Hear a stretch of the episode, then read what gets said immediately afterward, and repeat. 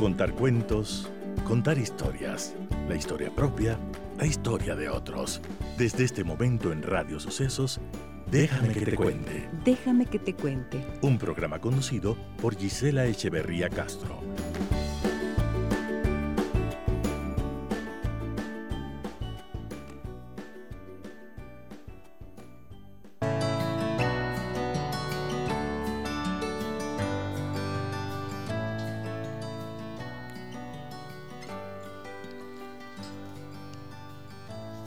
La fuerza del viento puede doblar nuestras ramas y aparentemente torcer el camino que habíamos elegido. Son solo desvíos. Si lo vemos bien, son solo sacudidos y momentos que exigen adaptación. Si abrazas con docilidad el curso de la vida, si no te retuerces y protestas, si no aceptas con calma lo que viene y lo que hay que resolver, si es que abrazas con docilidad aquello que te sorprende, encontrarás que siempre hay una enseñanza. Solo la flexibilidad permite seguir floreciendo sin quebrarse. Bienvenidas y bienvenidos. Déjame que te cuente. Déjame que te cuente.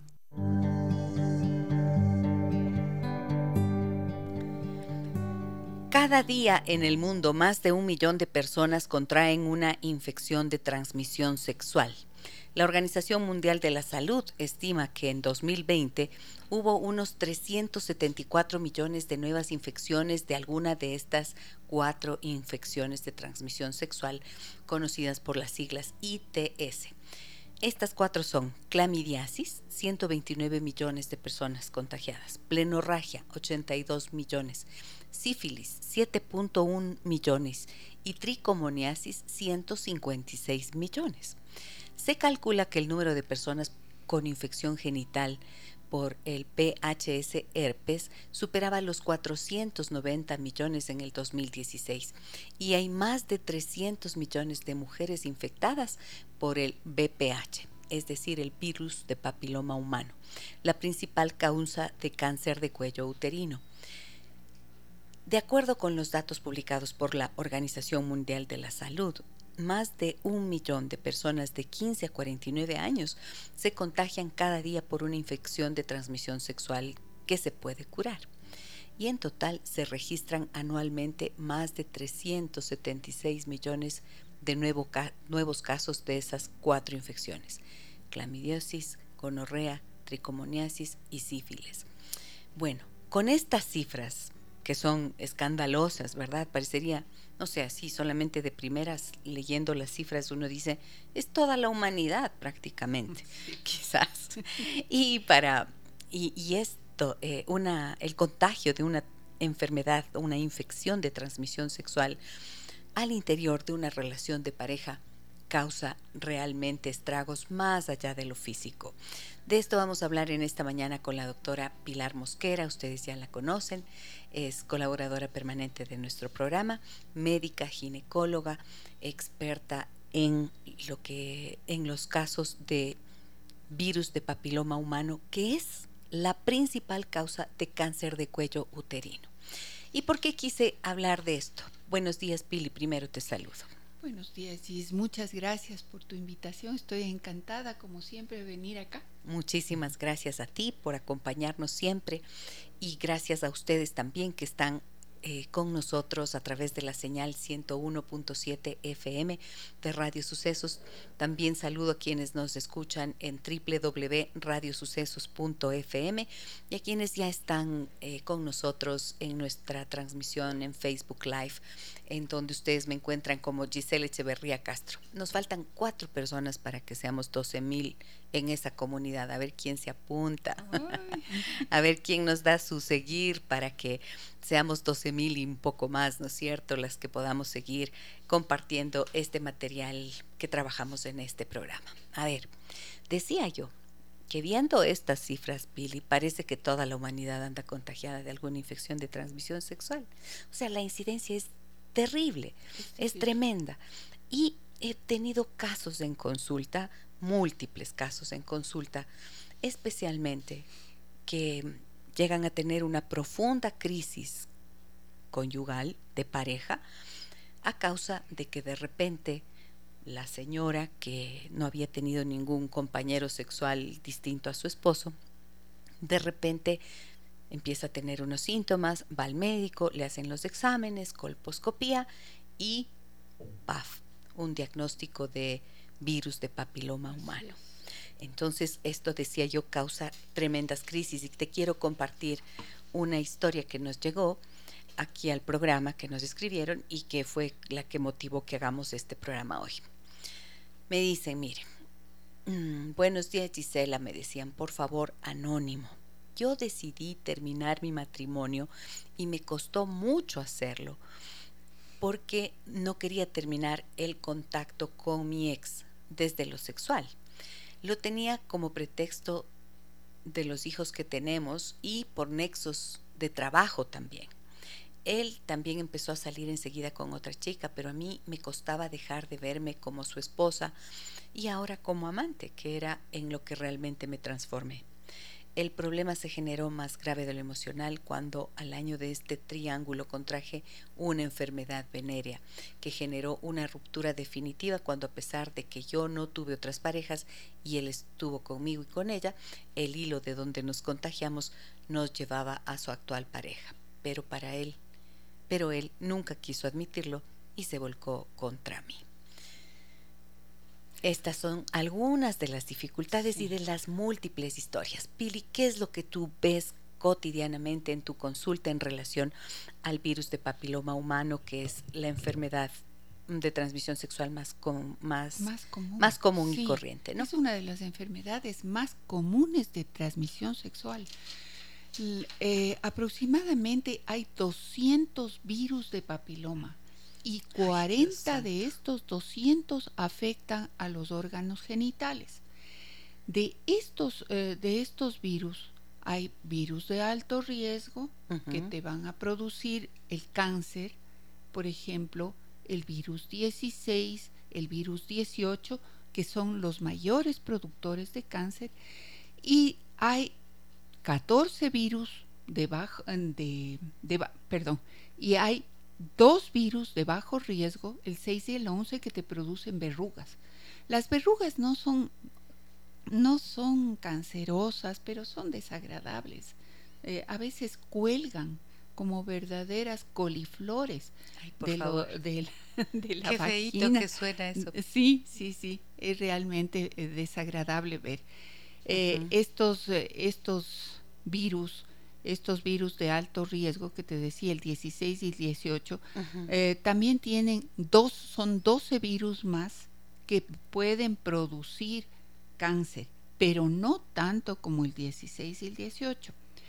Eh, lamentablemente las pacientes acuden a la consulta siempre pensando que a través de un Papa Nicolau, de una citología vaginal, pueden ser diagnosticadas de un papilomavirus.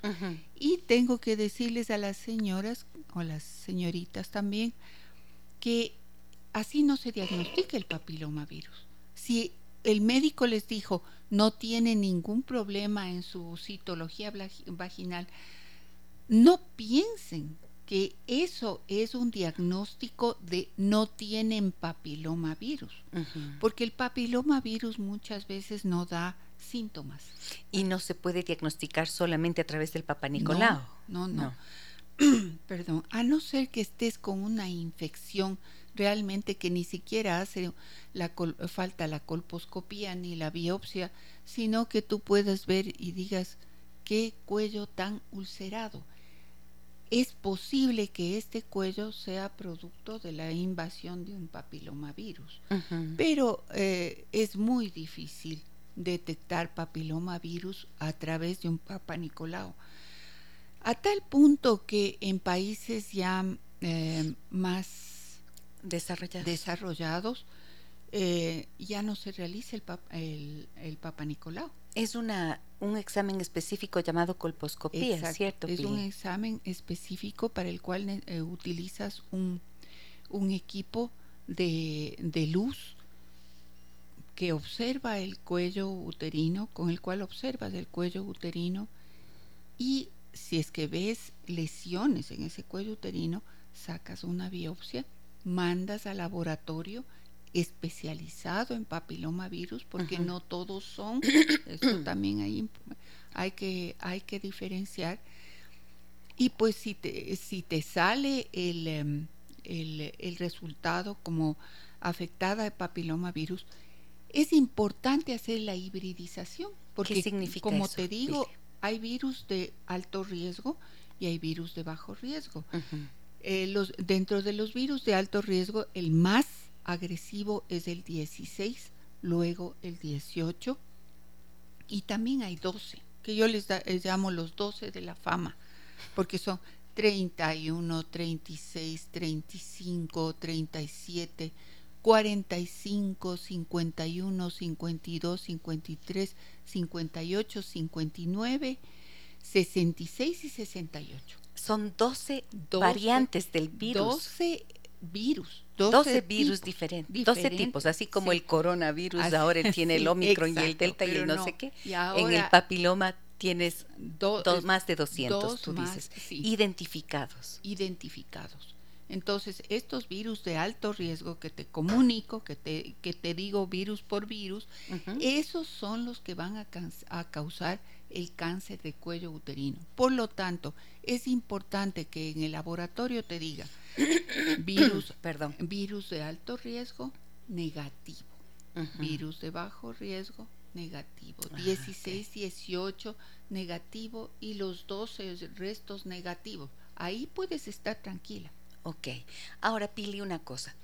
Existe mm, desde hace, ¿qué será? Unos 10 o 15 años, puede ser, esta vacuna, ¿no es cierto? Al menos me acuerdo que en el país hace ese tiempo más o menos empezó a comercializarse. La vacuno, sí, y se vacuna. Y si hay 200 variedades, ¿contra cuántas variedades de vacunas? Ya, verás. ¿Y estás protegida o no realmente con esa vacuna?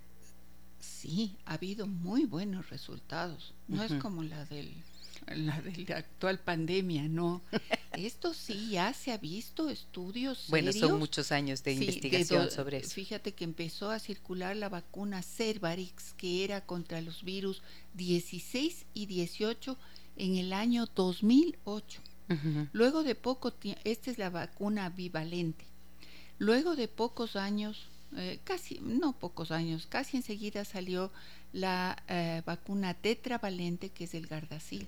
El Gardasil es, em, tetravalente porque, eh, porque se va contra los virus 16, 18 y los virus de, la, de, los, de las verrugas, ¿no? 6 y 11. Entonces tú sabes que si alguien se puso eh, Gardasil o Cervarix, que son las dos vacunas de, del papilomavirus, va a estar protegida contra el 16-18 y, y, los virus si es Gardasil 6 eh, y 11.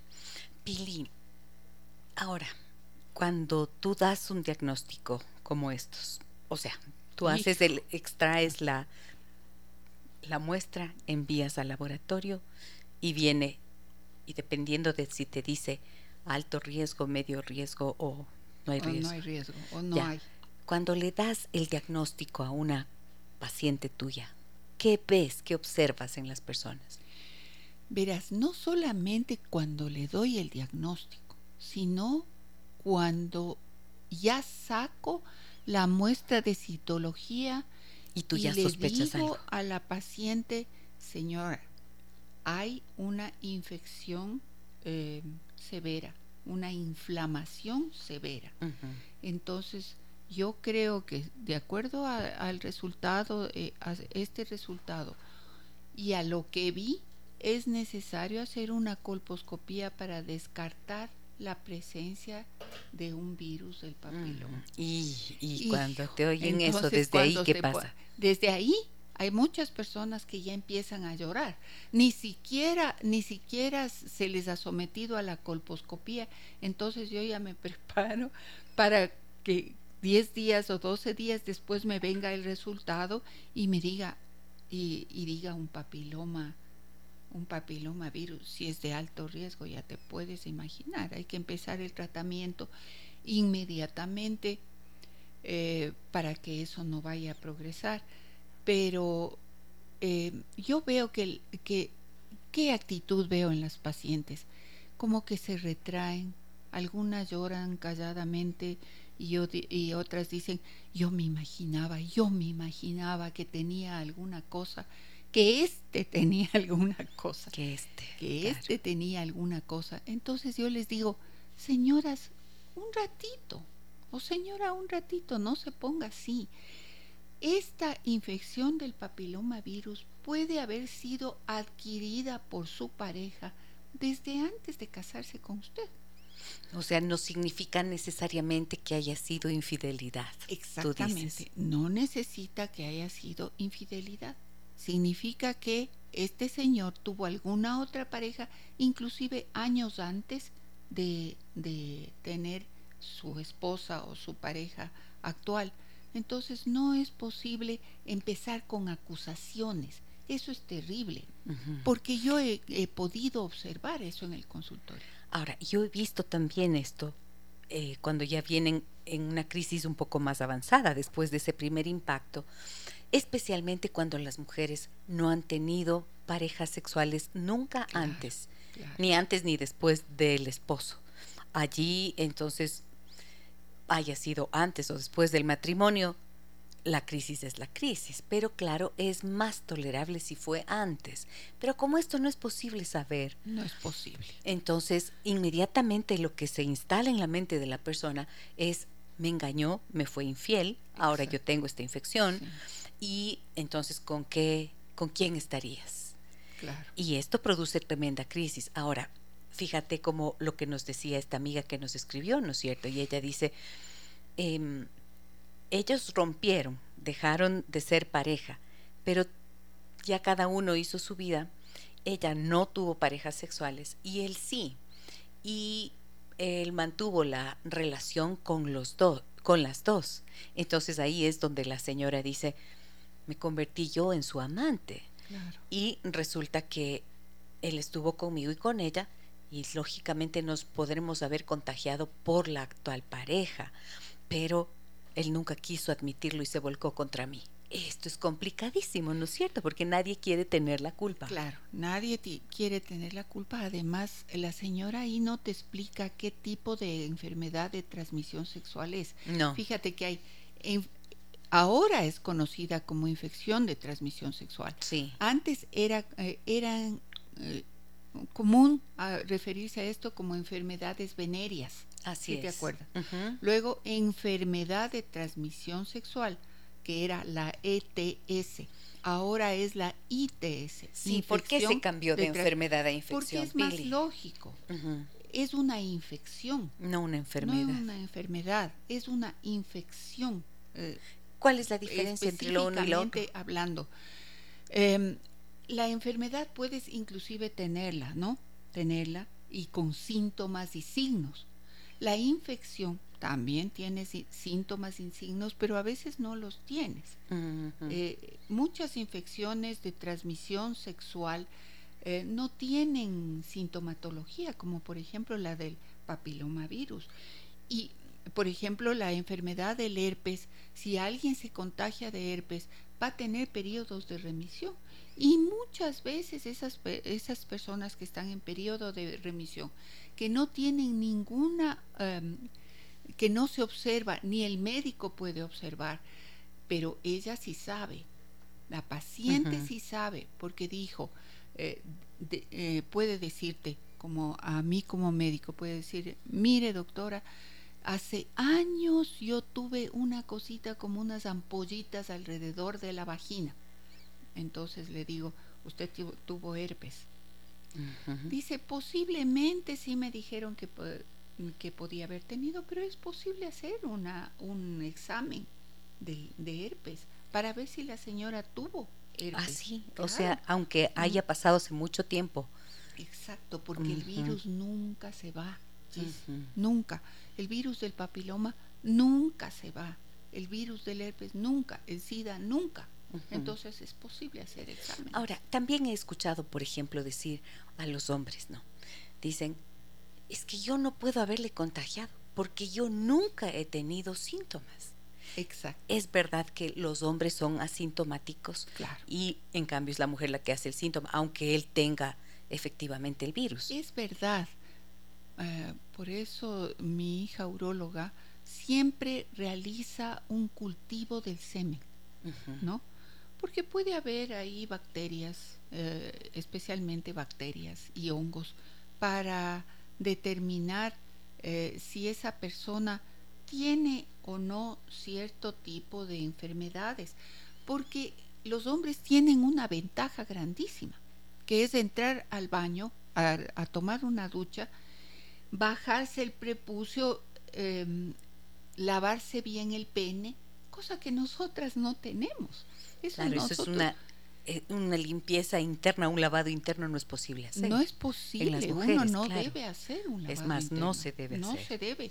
Ah, mucha gente utiliza esas peras antiguas que se meten eh, cantidad de hasta jabón, jabón eh, de pH neutro en, en, en el agüita del- de la pera y se meten el jabón. Eso puede producir enfermedades pélvicas. Ujú. Eso no se debe hacer. Nadie, na- nada puede entrar ahí porque puede causar una infección grave de, de los, inclusive de los ovarios. Entonces tú dices, el hombre teniendo esa posibilidad de hacer esa limpieza no tiene una expresión de la infección Exacto. externa. Exacto. Y muchas veces el hombre le dice a la mujer, ay, después de que tengo relaciones sexuales contigo, tengo una comezón, una, un malestar tan grande, eh, es de que te vayas a ver. Y ella dice, si yo he venido porque mi esposo tiene comezón o Mm. mi esposo ti- manifiesta molestias luego de tener relaciones conmigo. Entonces yo le digo, muy bien, está muy bien que usted se haga eh, un, un- una citología vaginal, un cultivo, también una limpieza que yo hago a todas las señoras que, van a mi consultorio, una limpieza, cosa que salen. Yo les digo, señoras, están lavadas, engrasadas y pulverizadas y cambiadas de aceite, porque, porque salen totalmente limpiecitas. Pero su esposo también tiene que hacerse el control.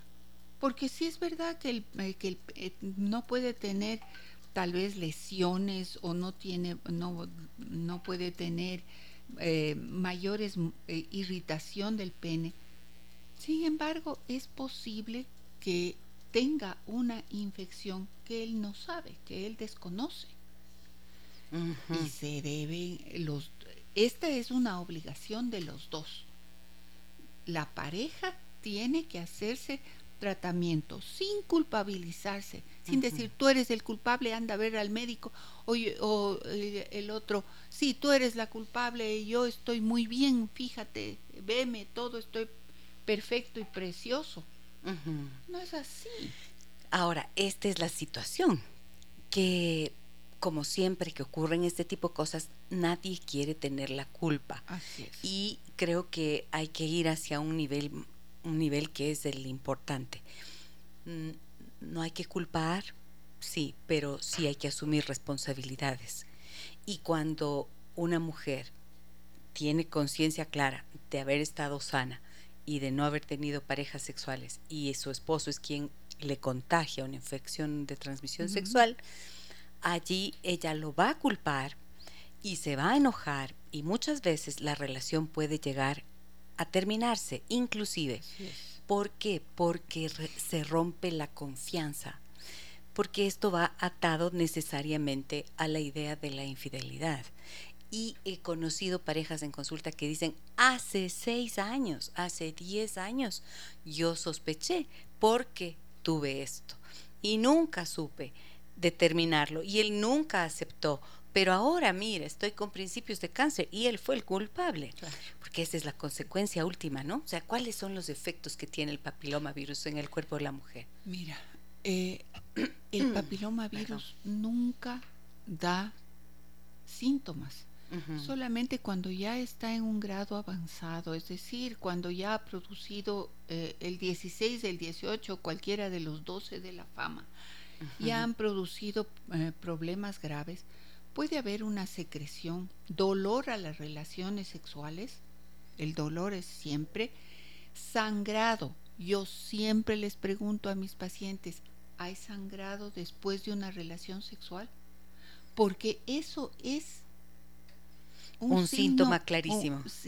muy importante. No es síntoma, sino síntoma, un síntoma es subjetivo. Signo es algo que ves. Ah, ok. Ya, es un signo importantísimo. Si la señora ve después de una relación sexual que, que, que tiene sangre, que le sale sangre, es importante que esa señora vaya a hacerse un Papa Nicolau.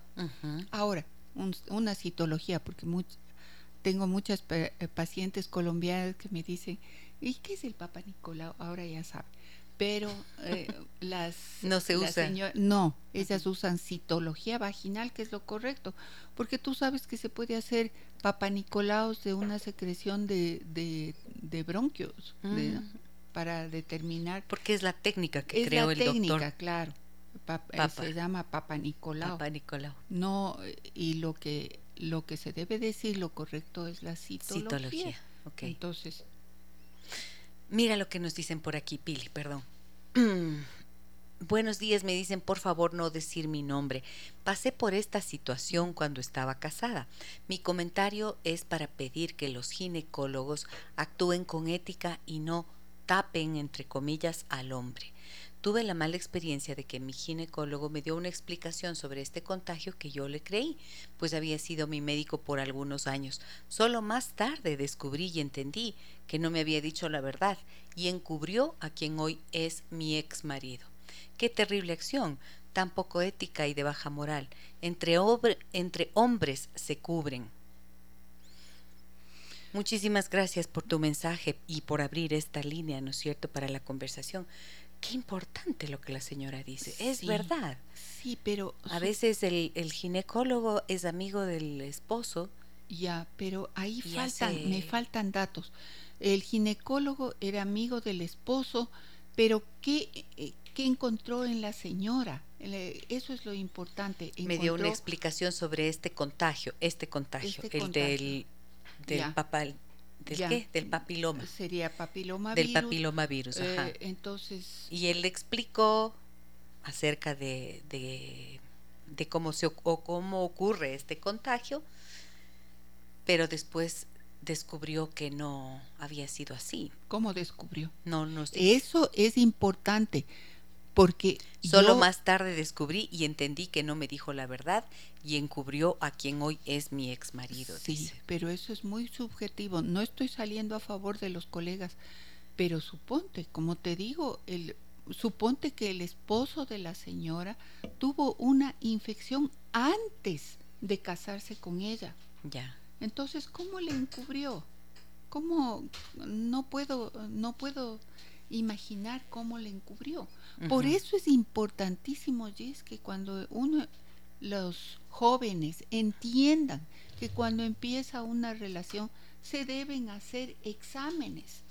No está mal que el chico o la chica le diga a su pareja, mira, vamos a iniciar una vida sexual activa. Es importante saber cuál es tu historia. Por favor, ten confianza conmigo y es importante irnos a hacer los exámenes, porque todos los exámenes, muchos virus no tienen tratamiento, pero las bacterias sí, eh, la clamidia, la gonorrea, el, eh, la, el, ¿cómo es? la sarna, el molusco contagioso, el, eh, estas ladillas, tienen tratamiento, tienen tratamiento. Entonces es importantísimo comunicarse, hablar y decir, tenemos que ir al médico.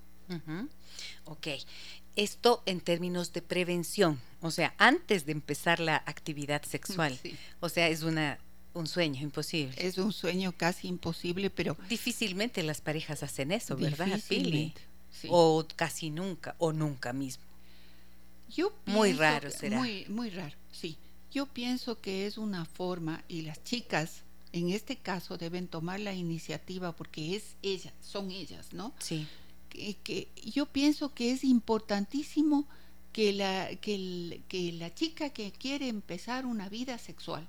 Ahora, otras cosas son el tocamiento con la ropa puesta, tal vez la masturbación, eh, que, no que no quieren eh, iniciar el, la cuestión sexual. Pero ahora tampoco hay eso, Gis. Ahora es, se conocen en una fiesta y pum, ya. Claro, no saben el nombre. Lo que pienso es que, pucha, ahí está lo delicado, pues ahí está el peligro y ahí está el riesgo enorme, ¿no es cierto? Y tampoco significa que porque se, se pongan una vacuna están protegidas, porque pueden estar vacunadas contra el, el, papiloma. pero en cambio existe una infinidad, como acabamos de ver, de infecciones de transmisión sexual. Por lo tanto, lo obligatorio es el uso del condón, el uso del preservativo. Y ellas, las mujeres, son las que tendrían que exigir eso y de lo contrario no aceptar la relación sexual. No aceptar. Y en esto no, no nos cansamos de decir y de insistir cuando hablamos de educación sexual. Para la prevención de infecciones de transmisión sexual, el condón es es importantísimo. Importantísimo. Fíjate que eh, lamentablemente ni el condón te va a proteger contra totalmente contra el virus del, papiloma humano eh, o tal vez contra el SIDA, no sé.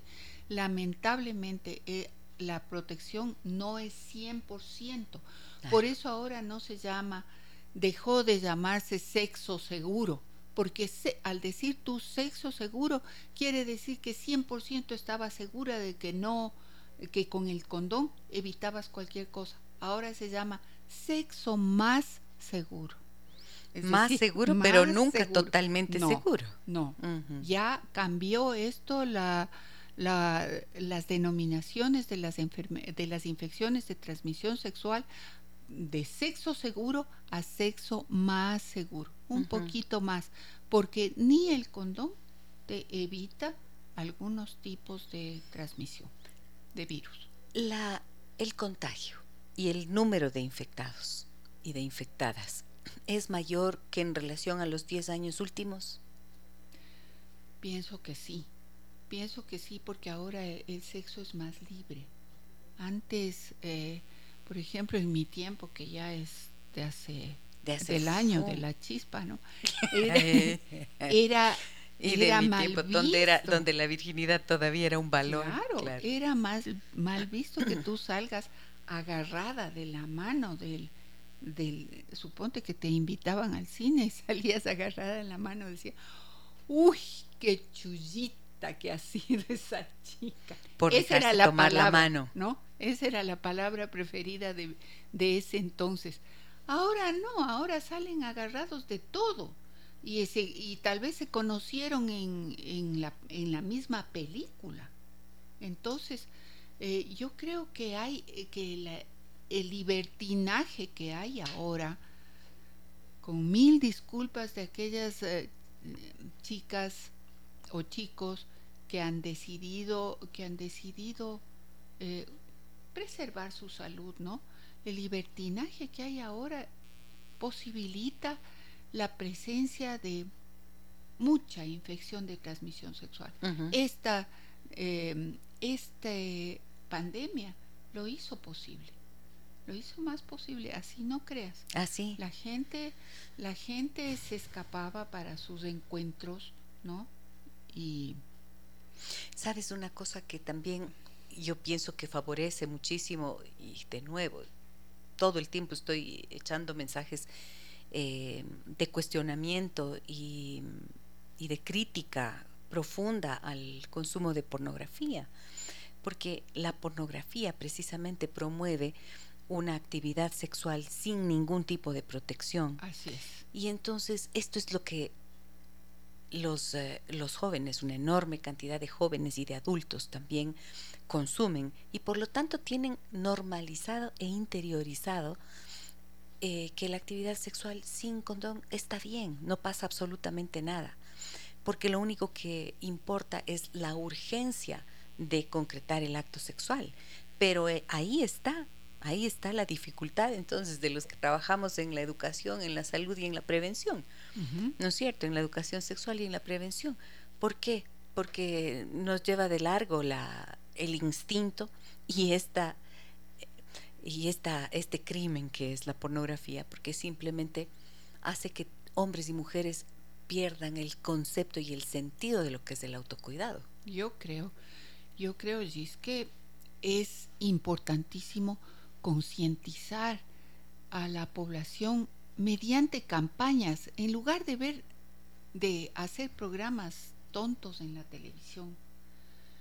Eh, se debería dedicar en el momento en que los niños están en, los horarios infantiles que, dice ahí, eh, se debería, debería haber programas en que se utilice se diga condón, condón, condón, se utiliza para enfermedades, para prevenir las infecciones de transmisión sexual. Eh, no, no aceptes tal cosa, no hace, tú sabes, una, propaganda mensajes que sean mensajes que sean realmente educativos y que alerten, porque esto también forma parte de las múltiples formas de violencia que existen en las relaciones de pareja. Voy con mensajes de, de, Facebook. Aquí voy a saludar a las personas que nos acompañan en esta mañana. A ver, voy a saludar a María Guadalupe Cruz, Ana Lucía Cabrera, Gladys de la Cruz, Pao Sasa, Erika Hinojosa. Ahí se me van. Cris Guayasamín, Carla Tello, Andrea Vela, la maestra nos está mirando en este momento. Un abrazo grande, André Javier. Fernando, un abrazo para ustedes. Andrés, gracias por acompañarnos. Oscar López dice, el cobro en una consulta debe ser moderado y no exagerado. Por el miedo al costo la gente no acude al médico. Deberían cobrar por el tratamiento, no por la consulta. Ah. O sea, ¿qué te diré, Oscar? Estamos hablando de distintos mundos aquí en el país, ¿no es cierto? Claro, ¿Quién tiene la posibilidad de acudir a una consulta privada y quién tiene la posibilidad eh, o quién tiene que acudir a los servicios de salud pública? El, servicio de salud pública también existe con un montón de deficiencias, pero hay personas que no acuden aunque sea gratuito o aunque el costo sea moderado y es parte de la de la negligencia que muchas veces existe en este sentido. Entonces creo que es un aspecto bien complicado. Fer nos dice lo siguiente, mira Pili, buenos días, gracias por tan importante tema. Una pregunta. Así como el hombre pudo haber adquirido el virus muchos años antes, ¿es posible que la mujer tenga la misma condición? Claro. Y si es así, ¿por qué se expresa muchos años después? Gracias y un abrazo, nos dice. Em, muchas veces la, el, la fuerza de la persona, el, la inmunología de la, de la persona, hace que venza a la presencia del virus. Esto sucede con los, digamos, eh, ¿cuánto es 40 menos 14? 26. Esto sucede con los 26. No sé, Dios mío, señor. Eh, bueno, si, si te equivocaste. Verás que soy sociales, así que por favor corríjanme. Yo tampoco sé. Corríjanme porque no soy, no soy tan matemática. Entonces, esto sucede según la doctora Gisela con los 26 virus. Jesús bendito. Que, Díganme que sí hice bien la cuenta. que están excluidos, ¿no es cierto? Sin embargo, si la señora o la chica que suponiendo se contagió a los 15 años de papilomavirus no estaba vacunada, eh, no tuvo un sexo seguro porque un sexo más seguro porque ya no es ya no hay sexo seguro sino más, seguro, no tuvo un sexo más seguro eh, el, eh, el, muchacho que, que tuvo relaciones con ella ya había tenido relaciones antes con otras con otras parejas que seguramente le contagiaron del papiloma él contagia a esta chica afortunadamente los virus eran de bajo riesgo. Si es que la, la chica tiene una vida saludable, si es que no repite la experiencia con otras parejas, múltiples parejas sexuales, si es que, mm, si es que tiene eh, buena nutrición. Es posible. Si su estado emocional Exacto, otra cosa importantísima. Si está el, si el estado emocional está, eh, está controlado, es posible que ella venza a, a los virus, a los 26 virus eh, que, que, pueden haberle atacado. Ahora sí es el 16 y 18. Si esta chica sigue con sus problemas eh, de parejas múltiples, si tiene infecciones añadidas que nunca se curan, sino que eh, son son obviadas con un ovulito, con dos ovulitos, con un poquito de crema que le dijo la amiga del colegio, entonces esa chica va a progresar a cáncer. Y es muy posible que lo haga. Es decir, puede haber atravesado por una situación, eh, digamos, crítica en términos emocionales, eso deprime naturalmente su sistema inmunológico y esto podría hacer que exista una expresión del virus que había estado silencioso durante muchísimo tiempo? Por supuesto que sí. Fíjate que cuando reaparece el virus, muchas veces está dormido durante toda la etapa de, de, de la ¿cómo es? adultez joven, el virus está dormido. De pronto la señora entra en los cambios premenopáusicos con desequilibrio hormonal, que viene el periodo, que no viene el periodo, eh, esta, esta depresión que a muchas mujeres les afecta en esta etapa de la vida, eh, que el nido vacío, que se quedan sin pareja. Crisis emocional. Crisis emocional.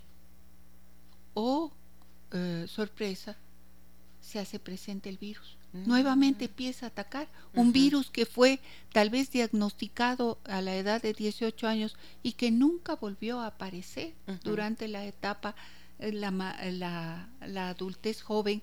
O sea, se mantuvo latente. Sí, se mantuvo latente porque aquel que fue diagnosticado de papilomavirus sí. nunca deja de tenerlo. Se dormirá, estará de siesta o, y volverá a atacar cuando la persona entre en este estado de preclimaterio, en esta etapa eh, difícil de la premenopausia y luego de la menopausia. ¿Qué pasa cuando tu pareja te ha contagiado una enfermedad de transmisión sexual? Ese es el tema del que hablamos en esta mañana con la doctora Pilar Mosquera. Ella es médica ginecóloga. Nos dicen, a ver, en el 099 55 639 90 varios mensajes. Me dice, buenos días Gis, una consulta a la doctora. ¿La vacuna para papiloma es la misma que se pone en el Ministerio de Salud es igual a la que pone el médico en consulta privada? Tengo que vacunarle a mi hija de 15 años y tengo esa duda. Bueno, hay dos vacunas. Ya. La, la Gardasil y la Cervarix. Tengo que decir los nombres comerciales. Los nombres comerciales porque no, esas son las dos vacunas del papiloma virus. Yo creo que en este país, en los, en, los centros médicos, se estaba aplicando la, la Gardasil, que es la tetravalente. Esta vacuna va a combatir los virus 16 y 18, que son los más agresivos que producen cáncer, y los 6 y 11 que producen verrugas. Eh, se, le eh, se le ha atribuido algunos efectos colaterales. Por eso es que yo eh, no no usas eso. No uso, no uso eso, porque tuve dos experiencias un poco difíciles.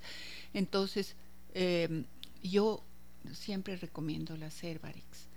Y mm, esa, e, esa va solamente contra los 16 y 18, no contra los virus del, del papiloma em, de verrugas. Ahora, dime una cosa, Pili cuando existe esta expresión física que es la verruga, esas verrugas están, se ubican o se localizan en eh, la zona genital. No, no siempre. No, también pueden ser internas, cuello de útero que yo he visto verrugas de papiloma en, en, el ojo, o en la mucosa nasal, o en la oral, por el sexo oral. ¿Y por qué verrugas? Eh, porque seguramente la persona, em, después de meter la mano en la vagina de la señora o de la pareja, se tocó el ojo. Ah, no me digas. Es sumamente contagioso. Por eso hay que lavarse mucho las manos después de tener sexo. Claro, y en el sexo oral ni hablar, pues, la garganta, hay, las hay las, las, barreras, los, las barreras vaginales que son como una membranita que se pone en la vagina. El condón femenino. El condón femenino. Esas son las barreras vaginales que pueden eh, impedir que, que el virus entre hasta el cuello. Ok, y cuando existen estas... Las verrugas. Estas verrugas, es una... ¿Produce dolor? ¿Cuáles son los síntomas que las tienes? verrugas, las verrugas te digo que son las tal vez causan más impacto que el, el diagnóstico las verrugas no son cancerosas, eso es importante, son mm. feísimas, porque a veces cuelgan como una coliflor. ¿no? sí, no, quiero, no quiero verlo ni en mi mente, no quiero imaginarlo. Es una infección que se llama como coliflor. Ay, qué horroroso. Porque cuelgan, entonces es posible. Me disculpan, pero no puedo evitar el, el zinc que me hace. es posible tratarlas con topicaciones de ciertas sustancias. También es posible tratarlas con eh, la crioterapia o, también con una, con una asa, un alambre por donde pasa una corriente debajo de, de bajo voltaje. Es de torcer los ojos la doctora Pilar con eso que cuenta, qué horror. ¿Cómo? una corriente de alto voltaje debajo. Ay, si nos quedaríamos así.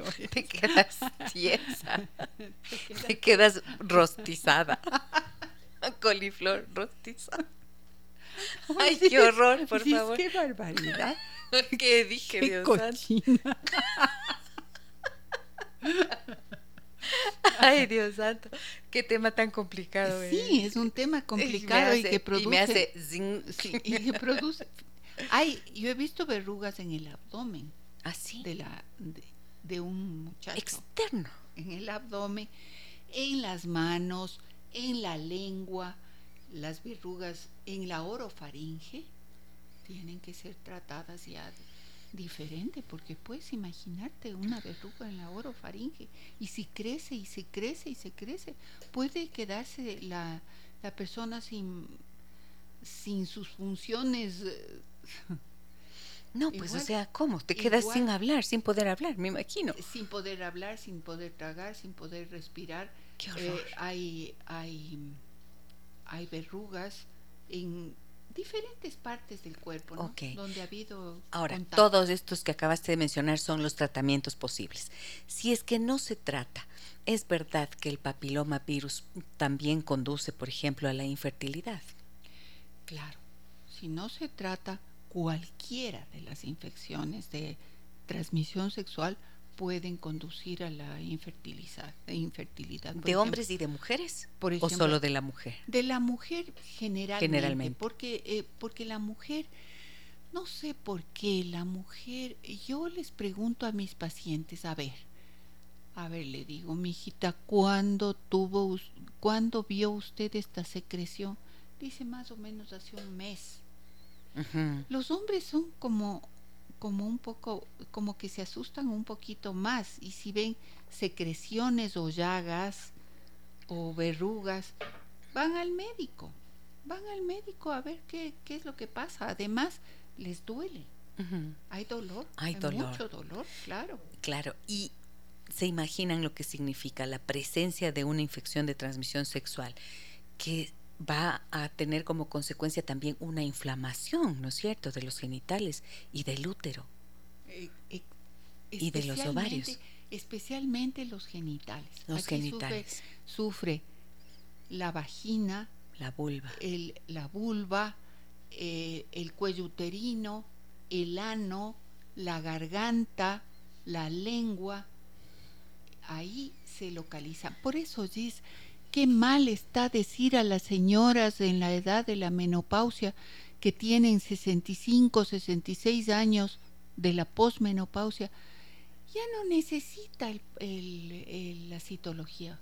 Ya no se haga el Papa Nicolau porque ya no. ¿Qué quiere decir ese ya no? ¿Ya está cerca de la muerte? No. El Papa Nicolau se debe hacer si la paciente tiene 70, 80 años, el el Papa Nicolau se debe hacer cada año. Porque ¿quién me dice que esa señora, o quién no me dice, que esa señora se contagió con una pareja casual que tuvo después de la menopausia y a los 80 años está con un problema de, de virus, con un ataque de virus 16 o 18. ¿Quién me puede decir que no? Nadie puede garantizar eso, entonces en la prevención hay, que trabajar con ese criterio. Hay personas que no se hacen el, eh, la citología porque ya no tienen útero. ¿Y la vagina? ¿Y la vulva? ¿Qué, qué error? Es decir, le sacaron el útero y, todo. Y la citología puede ser Claro, de la vagina. De la vagina en sí misma. De la vagina hay que, hay que observar siempre la vagina, hay que observar la vulva, hay, eh, y si, claro, si tiene el cuello uterino, lógico, con el cuello uterino, muchas señoras creen que le sacaron el útero y les dejaron el cuello, y ellas ni siquiera se han enterado. Y ahí está el cuello. ¿Cómo le sacaron el útero y le dejaron el cuello del útero? ¿Eso es posible? sí. Hicieron una no le sacaron todo el útero, sino que le dejaron el cuello, porque el cuello es difícil de extraer. Ah, no me digas. Entonces, es una, no es una histerectomía total. Completa. Completa. Queda el cuellito ahí. Y la señora no se ha enterado que tiene el cuello y eso y ahí puede haber un cáncer. Uy, entonces ojo con esto que nos dice la doctora Pilar Mosquera. Mucha atención, ¿no? O sea, mm, en todas las edades, desde que la mujer ya está en edad fértil, ¿no? A menos que sea virgen. Claro, a menos, a menos que, sea, virgen. Si es virgen no necesita.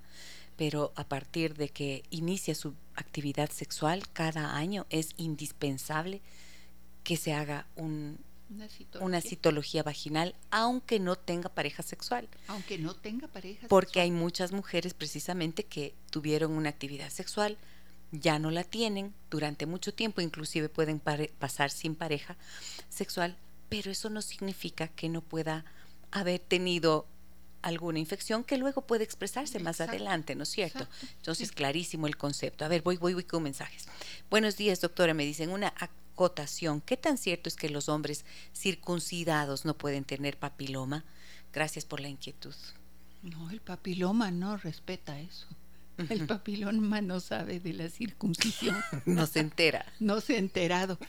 No, claro que claro que sí puede, claro, claro, claro. El virus, ¿en dónde se localiza?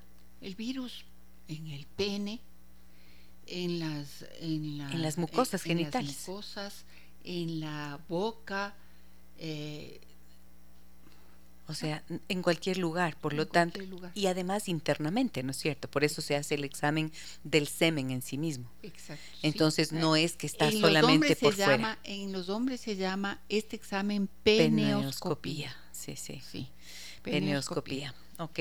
Me dice Pilar, buenos días, por favor, ¿qué significa tener líquido en el cuello del útero? Líquido líquido en el fondo de saco de Douglas. ¿Qué será? No sé, solamente así nos dice. Si es líquido en el fondo de saco de Douglas, es importante tratar, primero hacerse una ecografía pélvica y luego tratar una infección. Probablemente si hay líquido que no debe haber, hay una infección. Trompas de falopio, saco de Douglas, glándulas de Bartolini, ¿qué es esto? Todo propiedad de unos señores. Qué chistosa que. Todo en nombre de unos señores ahí que nos han descubierto la anatomía. Glándulas de Bartolini, saco de duras, trompas de falopio. Es verdad. ¿Qué es eso? Esto es el falopio. del falopio. A ver qué me dicen por aquí. Buenos días, excelente programa. Por favor, ayúdeme con el número de teléfono de la uróloga, hija de la profesional que la acompaña en este momento. Es la doctora es la doctora Araí Vela, número de, de la ARA, por favor. ¿No tienes? No, el del consultorio no tengo. 247-7639. Ese ya no, no, es. No, ese ya no es. Ya no, es. A ver, yo tengo el número de, del consultorio, creo. Déjame ver. Bueno, ya les, ya, le, ya les paso, ¿sí? Permítanme un segundito que ya ubico y, con mucho gusto les proporciono. Buenos días, Gise y doctora Pili, qué gusto escucharles, aunque es un tema que nos da escalofríos. es necesario hablarlo, es la única forma de que seamos conscientes de lo que nos puede pasar. Tengo una pregunta, nos dice, ¿una mujer puede vacunarse a cualquier edad o solo es cuando son pequeñas, como se decía antes? Un abrazo, soy Alex. Muchas gracias, Alex. Un abrazo también para ti, gracias por tu confianza. Sí, Alex, esa es una muy buena pregunta que me había olvidado de decir. Eh, la, mientras más pronto se vacune la niña, mejor. Estaba, eh, la vacuna estaba eh, para niñas de nueve, niñas y niños, porque aquí no es cuestión de solamente uno de los sexos. Niñas y niños tienen que vacunarse a la de nueve años, estaba de nueve años a once años, pero ahora ya eh, la vacuna está supuesta a recibir desde, eh, desde los nueve años hasta los 26. De manera que, que seguramente Alex me va a decir, em, ¿y si a los 26 ya está contagiada la paciente? Claro. No importa, eh, no importa, de todas maneras ejerce una protección contra el virus. O sea, una mujer de más de 50 puede hacerlo igual, aunque antes nunca haya tenido una vacunación. Puede hacerlo, puede hacer. Sabes que es máximo hasta los 26. Ah, máximo. Pero aquí delante tuyo está una persona que se vacunó a los 100 y sigo viva. Y sigo viva. Y no me ha pasado nada. No me ha pasado nada. Pero si es Cervarix. Eh, no dijo eso. No, no. A ver, por acá me dicen buenos días. Judith Andrade dice, buen día, las ginecólogas no nos dicen esto. Muchas gracias por compartir cosas que debemos saber. Óyeme, Pili, es que es verdad. si vas a un médico ginecólogo, no te advierten no te advierten las medidas. ¿Qué será? A ver, explícanos un poquito, Judith, porque hemos dicho un montón de cosas, ¿no es cierto? Entonces, ¿qué sería? Em, a ver, ya tengo el número de la doctora Araí Vela, 099 8154 087. Qué vergüenza que yo no sé. No sabes el número de tu hija del alma. Pero es el privado. Eso sí, pero este es el del consultorio. 099 8154 087. Ahí lo tienen, ya está. A ver, no nos dicen estas cosas. ¿Qué cosas? Las dificultades que existen por el papiloma, la prevención, las medidas de prevención que hay que tener. Bueno, nosotros lo hacemos porque yo desde mi perspectiva de educomunicadora, tengo la obligación de poner, de divulgar lo que significa una información que no puede estar en los consultorios solamente o en los congresos de profesionales, ¿no es cierto? Para eso son los medios de comunicación, para que podamos informar y educar a la vez. De eso se trata precisamente. Esa es la tarea. Y qué bueno que les sea de utilidad. Por eso me preocupo de invitar a los mejores profesionales que tengo cerca de mí. Tengo más mensajes por acá. Me dicen, un bendecido día, no diga mi nombre, por favor. Muy bien. Me hice un papá Nicolau hace dos meses. Todo está bien, gracias a Dios, pero sigo con secreción y picazón. Por favor, gracias, dice. O sea, eso no se puede, no se puede determinar a través de esta citología vaginal. Mira, yo no sé si la señora solo se hizo la citología o le hicieron el cultivo. Eso era mm. importantísimo. A ver, citología, cultivo. Según lo que sale en el cultivo, tratamiento de siete días para la señora y tratamiento al esposo. Porque si no hay ah, tratamiento al esposo, el rato que vuelven a tener relaciones sexuales, él que está contagiado por usted, señora, o, o como es una infección de pareja, y viceversa, él eh, va a volverle a contagiar y en pocos días usted va a tener eh, problemas nuevamente. Ahora, si usted se hizo la citología, si eh, se hizo el cultivo, le trataron por siete días su infección, eh, si su esposo también recibió tratamiento y vuelve usted a reincidir en, estas, en este tipo de infecciones, es necesario hacerse una colposcopía, porque el papilomavirus eh, que estamos tratando aquí, este papilomavirus activo, no permite una buena curación de este tipo de infecciones. Eso es importantísimo. Qué importante. Miren, por favor, tengan en cuenta, tomen nota de esto que nos explica la doctora Pilar Mosquera con tanta claridad y con tanta propiedad. Porque cuando hay una cosa que es relevante, Pili, y es que cuando tú vas al médico, confías en el médico. Y yo te quiero mucho a ti y le quiero mucho a la Ara. Y tengo otros médicos que son valiosísimos a los que respeto y considero pero no creo equivocarme si digo, y mucha gente me va a dar la razón, que cuando muchas veces vas a la consulta, no te explican, no te dicen, tú confías, vas haciendo lo que te han dicho que, tenga, que hagas y luego resulta que todo falla. Entonces, eso es bastante, bastante criticable, yo pienso, de ese ejercicio profesional. O sea, tienen los médicos la obligación también de educar y de explicar. Cuando uno va a tu consulta, tú haces eso tú explicas. Tú explicas así como lo estás haciendo ahora con cada paciente. Sí.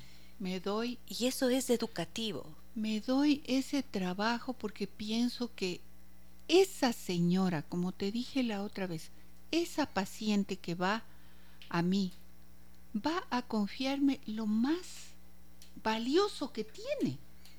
No es que me va a confiar una, una caja de joyas o lo que sea que el momento en que pierdes la salud, tú pierdes las joyas y pierdes todo, ya nada vale. Así es. Ya nada vale. Me va a confiar lo más valioso que tiene, que es su salud, y mi obligación está en no hacer daño primero y en tratar de devolverle la salud que ella va buscando donde mí. Gracias por la confianza. Claro, y es que yo digo, miren, esto que estamos diciendo aquí es importante anotarlo. ¿Para qué? Para que si usted va donde un médico, que es su médico, vaya con algo de información que le sirva de guía para preguntar y exigir respuestas que sean válidas. No se queden ahí solamente con, con alguien que no les responde, cambien de médico, o sea, claramente. Me dicen por aquí, buenos días doctoras, perdón, mi esposo, un hombre promiscuo, me trajo todas las enfermedades tuvo gonorrea y nunca se trató. Hoy estoy separada. Fui al ginecólogo. Qué bueno que se separó, mi señora. Bien hecho. Fui al ginecólogo. Me dijo que no necesito el Papa Nicolau. Felicidades y gracias por tan importantes temas. Me dice, por favor, no decir mi nombre. No puede ser, señora. eso sí. María, eh, digámosle. estará, estaría el doctor muy ocupado porque ¿cómo es posible que siendo usted pareja de una persona que ha tenido enfermedad, infecciones de transmisión sexual, no se haga el, la citología cada año, Gis? Cada por año. favor, por y favor. Y la colposcopía, no solamente la citología. Por favor, señora, por favor, tiene que hacerse citología y colposcopía. Usted no puede, no, puede, estar tranquila, no, no. Mm, fíjate que hace algún tiempo conocí una señora que me decía que mm, a su, a su pareja le dieron un día un diagnóstico de VIH. Nada más y nada menos que de VIH.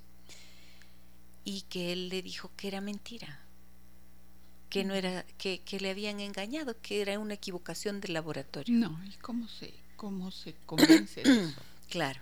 Y entonces la señora me decía, lo que yo no sé, esto es hace algunos años ya, lo que yo no sé y tengo terror de ir yo a hacerme un examen porque me da pánico que me digan que sí tengo. ¿Y hace cuánto tiempo, señora, usted tuvo esto, este diagnóstico? O sea, su esposo tuvo este diagnóstico. Me dice hace cinco años. Y digo, ¿cómo ha vivido usted durante cinco años con esa duda? Dices que ya no puedo dormir, no puedo comer. O sea, he perdido no sé cuántas libras de peso porque vivo con ansiedad, tengo pesadillas, porque vive aterrorizada al pensar que ella también tiene el VIH. Yo decía, Dios santo, en cinco años, ¿y cómo no, no das ese paso? Pero mira cómo es el miedo, cómo es el terror muchas veces, ¿no? Y lo que yo hice fue animarla a que buscara apoyo en su red familiar, una hermana eh, en la que confiaba para que le acompañara al laboratorio y pudiera hacerse ese examen. Y yo le decía, si es que usted logra determinar ahora que lo tiene, quizás sea a tiempo para poder hacer cualquier tratamiento, ¿verdad? Y si es que no es así, enhorabuena, se quita el motivo que le está torturando de tanto miedo, ¿no? Pero es que esto es te asusta porque está en riesgo tu vida, Eso pues. es frecuente. Hay personas que quieren que quieren poner una una carpa delante de ellas y no ver más allá porque porque tienen miedo. Pero ese miedo se paga. Ese miedo, ese miedo paraliza, pero hay que vencerlo, sobre todo en nombre de la salud, en nombre de y de la libertad que tenemos a vivir, el derecho que tenemos, mejor dicho, a vivir sin miedo. Mira lo que nos dicen por acá, Pili. Buenos días, dice, mi nombre es Francis Silvers. El programa fabuloso y la valiosa presentación de Pilar Mosquera siempre es tremendamente interesante. Querida Pilar, un abrazo inmenso, una doctora para sacarse el sombrero. Dice. Qué linda, muchas gracias, Francis. muchas gracias. Gracias. Estoy ronquita hoy. Muchas gracias también. Un bendecido día, no diga mi nombre. Me hice un papá Nicolau, ah, no, este ya lo leí. Buenos días, Gisela, gracias por presentar estos temas tan importantes. Mi pregunta, a mí me sacaron el útero y ovarios y no tengo vida sexual activa hace muchos años. ¿Debo hacerme el papá Nicolau o como ya nos ha dicho la doctora, la citología vaginal? ¿Por qué le habrán sacado el útero y el ovario? Primero. Y luego, sí, señora por lo menos cada dos años usted tiene que hacerse la citología vaginal. No hay, conmigo eso sí no, no funciona. No. No funciona.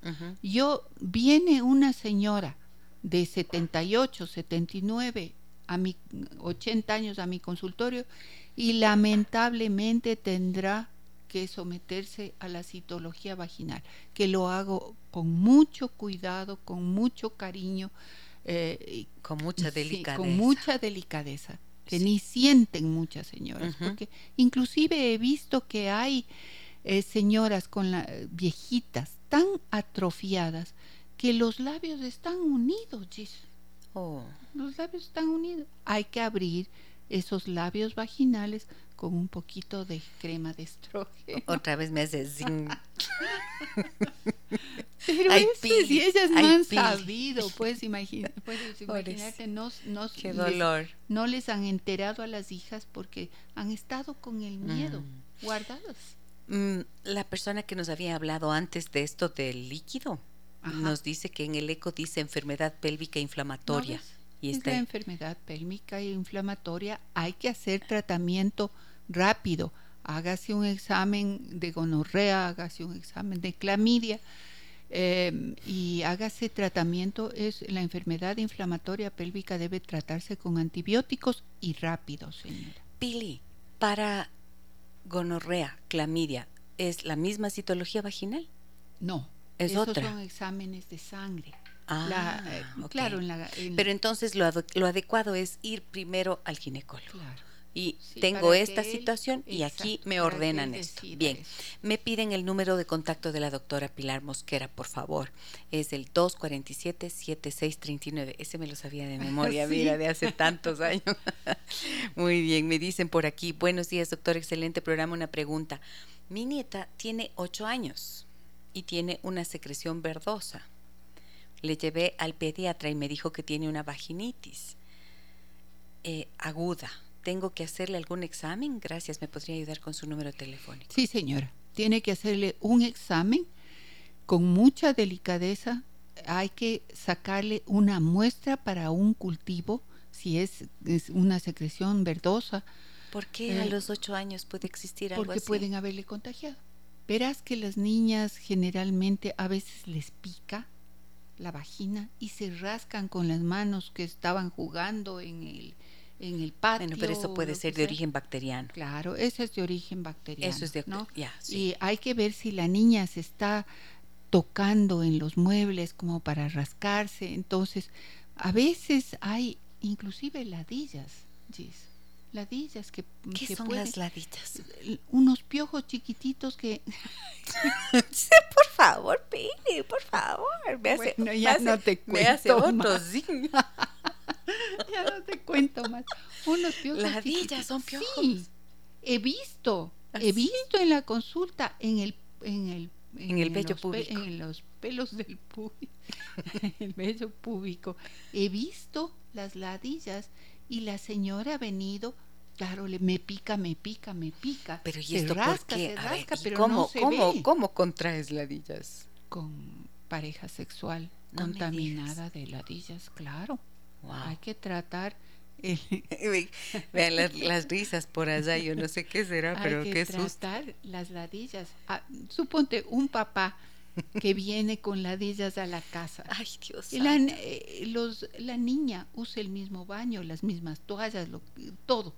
Se va a contagiar. Pues. Claro, o sea, aunque no haya ninguna experiencia de abuso, ni mucho menos, no. no, estamos hablando de eso, pero, pero puede existir ese contagio. Entonces, claro, qué grande es la responsabilidad de los adultos, ¿no? De cuidar su salud y de tener precaución. Fíjense, no solamente se trata de lo que podrían contagiar a las esposas, a los, a los, esposos, sino a los hijos y a las hijas. Acá tengo una pregunta bien importante. Mm, ¿Dónde era? Acá. Buenos días, dice, muchas gracias, excelente programa. A los niños y hombres se puede vacunar. Claro. También. Ellos tienen que vacunarse. Qué bueno. Ellos merecen también. Merecen también, claro. Estar libres de, del virus del papiloma que causa cáncer de pene. Acuérdese, causa cáncer, es, la, es una de las primeras causas de cáncer de pene. Ellos tienen que estar protegidos y siempre decirles eh, que utilicen el condón cuando tengan relaciones sexuales. Si tienen alergia a, látex hay condones de nitrilo que son, que, que son muy adecuados también para todos los alérgicos. Poliuretano también. Pili, eh, ¿tú haces eh, la colposcopía? Sí. Sí, ¿verdad? La colposcopía. Sí. Sí. La citología vaginal y la colposcopía las puede realizar la doctora Pilar Mosquera. Me piden nuevamente el número telefónico, es el 247-7639. Bien, hola Gise, porfa, anónimo, con mucho gusto. Quisiera consultarle a la doctora. En mi caso, yo fui detectada de papilomavirus hace ocho años y fui tratada por una lesión que fue cauterizada. Eso incrementa mis posibilidades de un cáncer de útero y además terminé con mi pareja y temo haber contraído otra enfermedad, pues tengo punzadas a nivel de la vagina y molestias al orinar. Tuve dos fuegos en mi boca mientras mi expareja tiene incomodidad y dolor al orinar de manera permanente. Tengo 48 años y me preocupa además el momento que tengo una pareja que lo pueda contagiar y esa idea frena mi deseo de reiniciar mi vida emocional y sexual. Aquí es, aquí hay varias cosas. Muchas gracias por la confianza. Sí, gracias. Aquí hay varias cosas. La señora debe ir a realizarse una citología vaginal, un cultivo, hacerse un examen un microscópico de orina. También las infecciones de transmisión sexual eh, cursan con, eh, con molestias al orinar con disuria, hipolacuria. Eh, entonces es importante ir a hacerse un examen, una citología vaginal, un cultivo de secreción vaginal, un elemental y microscópico de orina. Eh, si hubo tantos problemas, yo le aconsejaría también clamidia, eh, hacerse una, un examen de clamidia y mm, y, lógicamente, dependiendo del resultado de la citología vaginal, la colposcopía eh, para ver cómo están las lesiones del cuello y, pues si hay necesidad de crioterapia habrá que hacerse, pero me parece que es, es un diagnóstico bien anterior, ¿no? Ocho años, dice. Entonces, un poco de lo que te escucho, Pili, aunque suena espeluznante. y me hace, sin, como digo. Em, sin embargo, hay los mecanismos adecuados para hacer un buen diagnóstico, para hacer un tratamiento que les permita a las personas recuperar su salud. Así es. Y también su actividad sexual. Así es. Y creo que ahí deberán borrar de alguna manera la memoria emotiva, ¿no es cierto? Ahora la parte emocional. Por ejemplo, que nos que nos escribe, la señora que nos escribe, eh, no sé, nos es, es feo empezar con una mentira una, relación, sexual, claro. Una relación. O una relación de pareja, no solo la, vida sexual. Eh, hay que tomar en cuenta algunas cosas, que el virus del papiloma ya es endémico, ya está. En, toda la población, En toda la población. Así verás, así va a ser como así el Mich. Casi Dios no ha de querer. ya está ahí. Jesús, Jesús. Entonces, no sé si vale la pena em, avisar si uno está bien con el cuello del útero, eh, no sé. Eso, eso ya depende de cada pareja y cómo lo va a tomar. Porque hay parejas que inclusive atacan a la otra persona. Si, se le, si, si le dice yo tengo tal cosa, suponte, si alguien me dice yo tengo sida, yo creo que le estrangulo. Dios mío, claro. Sí, pues y no me haya contado. Porque Fíjate que yo, yo he trabajado un par de casos en consulta así. Y mm, terrible. Una pareja gay y otra heterosexual. Y en realidad, qué problema. ¿Qué problema? Uno de eh, la pareja, la pareja homosexual se quedó, mira no tenía, o sea, había una relación muy profunda de mucho amor y se quedaron juntos y era como la culpa no existe aquí. Los dos hemos tenido experiencias sexuales y aquí asumimos los dos. Y se quedaron juntos y hacían sus tratamientos de antirretrovirales y demás. Tanta medicina que hoy existe, ¿no es cierto?, desarrollada para el tratamiento del, del, SIDA. Y, y sí, ellos siguieron. La pareja heterosexual no porque entonces la señora supo que mm, su pareja acudía a prostitución con transexuales. entonces ahí ya es, otro drama muy difícil. Me dicen por acá, a ver, felicitaciones como siempre, grandes programas con fantásticas profesionales. Muchas gracias, muchas gracias. gracias. ¿Qué me dicen por aquí? eh, solamente se encuentra en la consulta privada la vacuna para adolescentes. No, no, no es cierto. También el sistema de salud pública el centro de salud número uno. Debe haber ahí. Dice, tengo entendido que existe un PAM sexual. Creo que es como se llama una serie de pruebas de enfermedades de transmisión sexual que uno puede realizarse en un laboratorio clínico. ¿Es así? Sí. ¿Qué significa, ¿Puedes explicarlo? PAM es todo. PAM. Todo. Todo, todo. Todo. Entonces, Sí, puede como un todo incluido, como un, combo. exacto, combo sexual. un combo de laboratorio. De laboratorio. Ok, sí existe. Doctoras, buenos días, felicitándoles por su excelente programa, como siempre.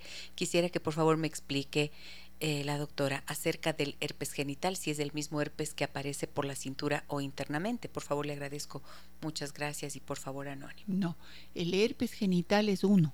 El, el herpes que a uno le da en, la, piel, eh, en la piel que puede ser que puede ser eh, sí ese es el herpes zóster eh, ahora el herpes genital produce muchísimo dolor muchísima molestia es muy contagioso es especialmente cuando uno tiene las verruguitas esas las las lesiones de esas chiquitas es importante abstenerse, inclusive con condón, abstenerse totalmente de las relaciones sexuales mientras esas lesiones están presentes, que se van.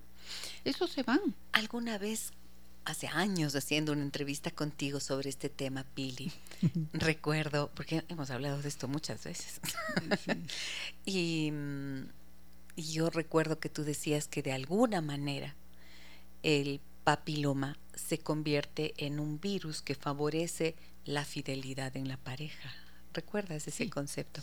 ¿Por qué decías eso? Yo decía eso porque tanto hombres como mujeres, especialmente en la, en la época madura, ya llegan a pensar que es, es bueno conservar la salud. Y la monogamia favorece mucho la conservación de la salud, porque eh, si él se mantiene tratado, si ella se mantiene tratada, no importa que, que hayan tenido, que hayan tenido, la cuestión es que no sigan, eh, no sigan inoculándose virus del uno al otro, sino o teniendo nuevas parejas. O teniendo nuevas parejas. Siempre que uno tiene nueva pareja, hay que pensar que viene con el paquetito.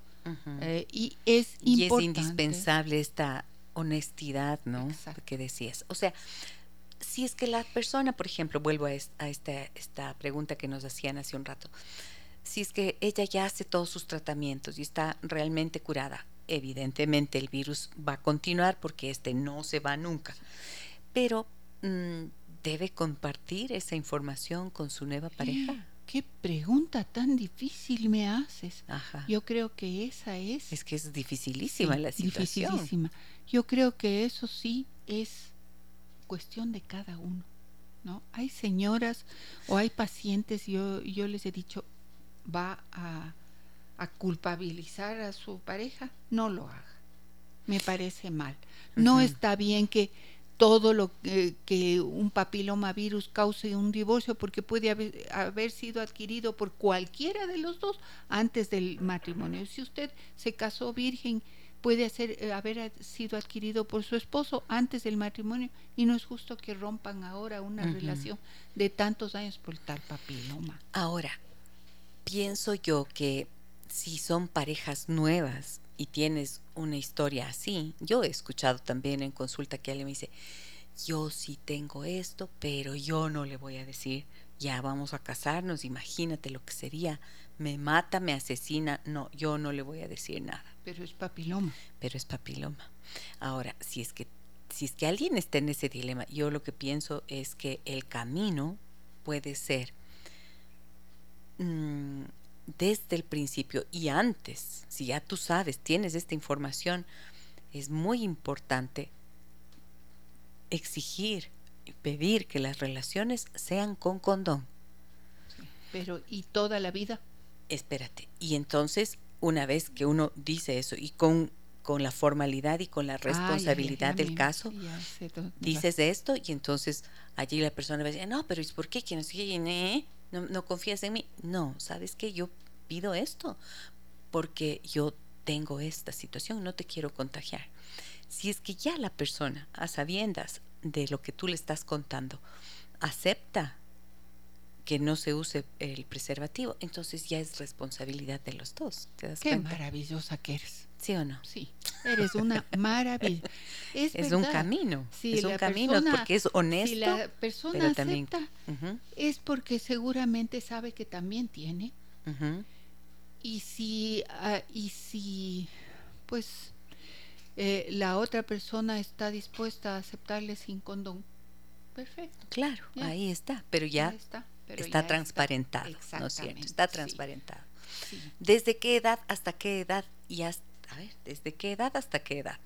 ¿Y hasta qué edad se debe vacunar a los niños y hombres? Igual, 11, 26. De 11 a 26 años. 11, 26. Desde los 11 hasta los 26. Muy bien. Sí. Mm, buenos días, por favor, quisiera preguntar a la doctora si el Papa Nicolau es un examen suficiente para detectar el BPH, el virus del papiloma humano. No, ya lo dijo, colposcopía. La colposcopía es la única que detecta el virus del papiloma humano y la hibridización es otro examen que, que cuando hay lesiones eh, peligrosas o medio raras debe hacerse para determinar si el virus que está afectando es del 16-18 o cualquiera de los 12 de la fama que les digo. ¿Y, el, y, qué pasa con los virus 7, 14, 21? Como 7, 14, 21. Ese no es el pi.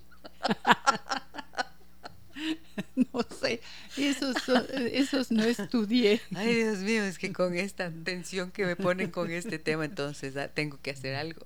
7, 14, 17. 7, 14, 21. ¿No te acuerdas? En el colegio, bueno, yo era dirigente de barras en el colegio. y entonces teníamos una barra de cuando mi equipo, el equipo de mi colegio jugaba en los inter intercolegiales, pues y éramos campeonas años, años, años. Y de, tú estabas Y yo era directora. No, no, no. No era cheerleader. no, cheerleader, no. Pero era directora de las barras, o sea, en serio, nos parábamos ahí con una amiga y, y animábamos a la afición. y entonces había uno que decía, 7, 14, 21. ¿Cómo mi equipo? Ninguno. por eso me acordé, por eso me acordé. por eso no sabía. Eso, Made in Ibarra. Me dicen, buenos días, ¿el papiloma virus afecta al embarazo? ¿Se puede concebir sin problema teniendo el virus? Muy buena pregunta, gracias. Se puede, se puede concebir sin problema. Hay que, hay, antes de la, antes de quedarse embarazada sería conveniente hacerse un papa Nicolau y una colposcopía para saber si uno tiene el virus. Si hay verrugas, es preferible terminar el embarazo por cesárea. Yo mm. odio las cesáreas, pero si hay que, eh, que verrugas en la vagina, terminar el embarazo por para prevenir que el niño se contagie, que el bebé se que el, que el rato que sale se vaya llevando en la en la boquita, en el los ojitos, ajá. cualquier cosa. Ok. Mm, por favor, los cubiertos pueden transmitir el virus. No, del papiloma. No, solamente el contacto de piel a piel, mucosa, mucosa. No. Transmisión sexual. Transmisión sexual. Y eso significa todo tipo de contacto sexual. Exacto. Por ano, por vagina, por boca. Oral, anal, vaginal. Exacto. Esa es el, la vía de transmisión. Auricular. no, eso no existe. No, excelente programa, me dice Lucía Gordillo, una invitada de lujo. Felicitaciones, oh, Muchísimas gracias. ¿Qué vacuna se recomienda para los hombres? ¿Hay una marca específica? No, las mismas. Las mismas. ah, muy bien. Es como Pili. coronavirus. Pili, gracias, gracias, gracias por acompañarnos. Mira qué interesante el tema.